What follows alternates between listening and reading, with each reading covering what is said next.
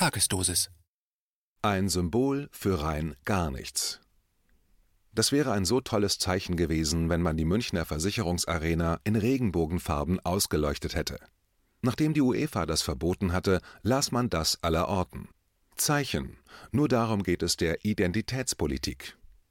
Von Roberto J. de la Puente. Nachdem der Europäische Fußballverband politische Statements beim Vorrundenspiel zwischen Ungarn und Deutschland verboten hat, die Regenbogenausleuchtung des Stadions abgelehnt wurde, formierte sich bei vielen Zeitgenossen der Trotz. Sie ließen wissen, das Spiel gegen Ungarn werde dennoch ein Schaulaufen der Toleranz. Die Münchner Grünen schwenkten bei Twitter Regenbogenfahnen. Der Stern färbte seine Website bunt und Markus Söder gab sich enttäuscht. Er erschien dann zum Spiel mit einer FFP2-Maske in Regenbogenoptik. Sein Generalsekretär Blume tat es ihm nach. Letzterer sprach sich noch vor vier Jahren gegen die Ehe für alle aus, weil sie christliche Werte angreife. Selten zuvor wurde das Spiel einer Nationalmannschaft so weltanschaulich aufgeladen wie in jenem Spiel. Mit einiger Berechtigung könnte man behaupten, dass das zuletzt 1942 geschah, beim letzten Länderspiel des DFB in jenen dunklen Jahren. Es gab immer streitbare Spieler, aber dass man ein ganzes Team als Repräsentant einer Weltanschauung deklarierte, das hat bei dieser Europameisterschaft eine ganz neue Dimension angenommen. Sie ist bei allen spielerischen Defiziten trotz fantasielosen Kicks von der Stange zu dem mutiert, was in Zeiten von Identitätspolitik zur Normalität wurde, zu einem Symbol.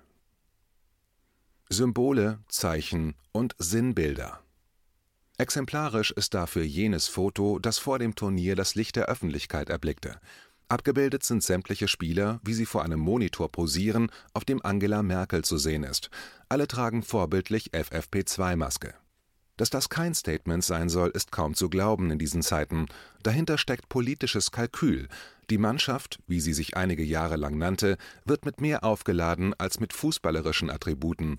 Sie soll Identifikations- und Integrationsbeauftragte sein, den politischen Kurs jener Frau stützen, die sie ab und an bei großen Turnieren in der Kabine besucht. Sie greift dabei auf Symbolik zurück, lässt ihren Kapitän eine Regenbogen-Kapitänsbinde tragen oder ein Torschütze formt mit den Fingern ein Herz. Fußballerisch lässt das Team seit einigen Jahren zu wünschen übrig. Man spielt taktisch relativ homogen, Individualisten gibt es jedoch keine. Angeboten wird ein uniformer Fußball vom Wühltisch, jener Weltfußball, den es mittlerweile überall gibt und der keinen Raum mehr für kreative Impulse lässt. Es ist ein bisschen so, als habe der DFB das Hauptaufgabenfeld eines Fußballteams verdrängt, um es zu einer Art Zeichen für Heeres zu stilisieren. Damit spielt man den Zeichen der Zeit in die Hände.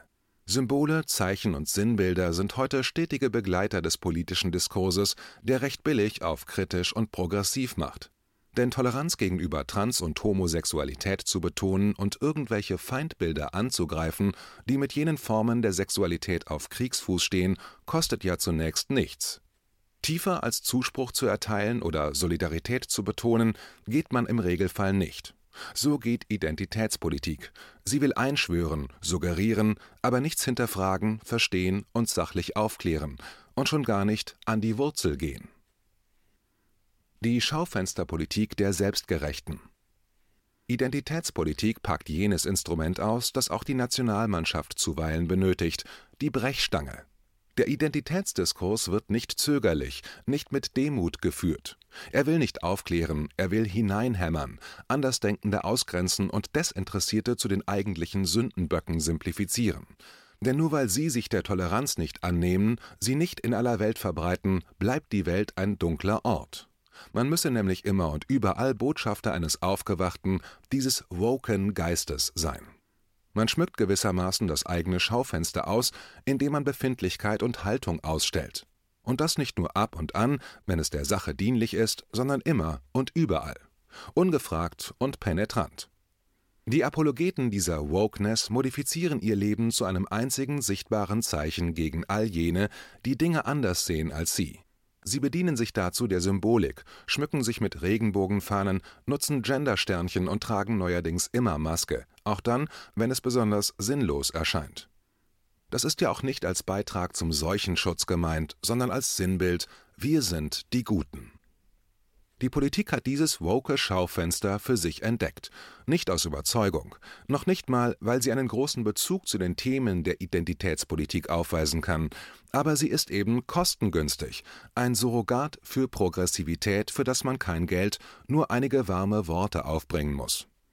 Der Sozialpolitiker alten Schlages wollte dauernd an die Geldtöpfe, Programme auflegen, die benachteiligten Menschen helfen sollten.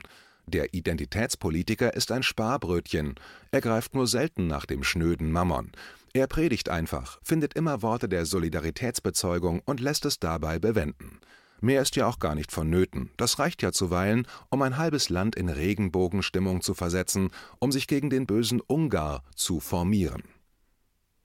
Toleranz als Exportschlager im Laufe der letzten Jahre hat sich in Deutschland eine recht arrogante Haltung gegenüber anderen Nationen etabliert. Ständig schielte man auf die politischen Protagonisten anderer Länder, um sie wahlweise zu Diktatoren, Idioten oder Verbrechern zu erklären. Phasenweise schien es, als sei die Insel der Seligen, der Einfachheit halber Deutschland genannt, der letzte Platz auf Erden, wo noch aufrichtige, anständige Politiker die Geschicke des Landes steuerten.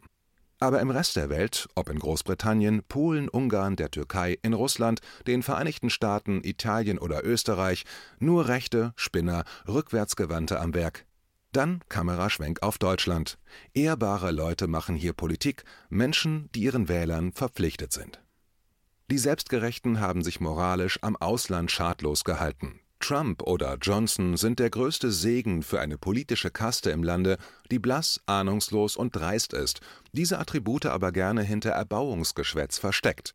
Die Toleranz ist ein Stilmittel dieser Kaste. Mit ihr kann man gegen illiberale Staatsmänner punkten. Sie ist der Exportschlager einer Politik, die sonst nichts mehr vorzuweisen hat. Einzig die moralische Überlegenheit gegen den Rest der Welt stellt noch etwas dar, was man ausstellen kann. Wir haben es bei der Identitätspolitik mit der schlimmsten Art von Symbolpolitik zu tun, die überhaupt vorstellbar ist. Sie ist die pedantische Befindlichkeitspolitik, die mit dem Anspruch über die Menschen kommt, sie zu erziehen, sie auf einen glatten Kurs zu bringen, bei dem es nicht mehr möglich sein soll, auch mal links oder rechts daran vorbeizudenken. Obwohl sie sich tolerant gibt, ist sie doch das Gegenteil davon. Sie ist ein Symbol für rein gar nichts, nicht für eine bessere Welt, nicht für bessere Menschen. Diese Identitätspolitik steht für Einengung und sie erzeugt Diskurse, die Bekenntnisse einfordern, nicht aber Debatten. Und sie hat einen religiösen Kern und degradiert Institutionen zu Priestern. Siehe Nationalmannschaft KenFM ist crowdfinanziert und unabhängig. Leiste deinen Beitrag zu freier Presse und unterstütze unsere Arbeit finanziell. Wenn du zukünftig keine Beiträge verpassen willst, abonniere den KenFM Newsletter und installiere dir die KenFM App für iPhone und Android. Weitere Informationen auf kenfm.de/support. Hallo Community. In diesem Video möchten wir euch das Thema Bitcoin ans Herz legen. Wir werden euch erklären, was Bitcoins sind, wie man damit bezahlen kann und welche Bedeutung diese Währung für KenFM hat. Viele von euch haben sicher schon von Bitcoin gehört oder nutzen es sogar privat.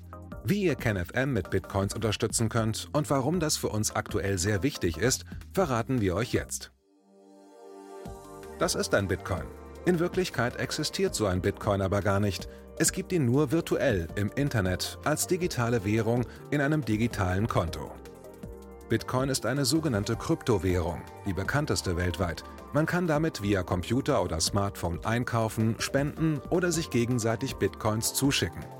Bitcoins kann man wie Währungen oder Edelmetalle zum aktuellen Wechselkurs kaufen, verkaufen oder von Freunden zugeschickt bekommen.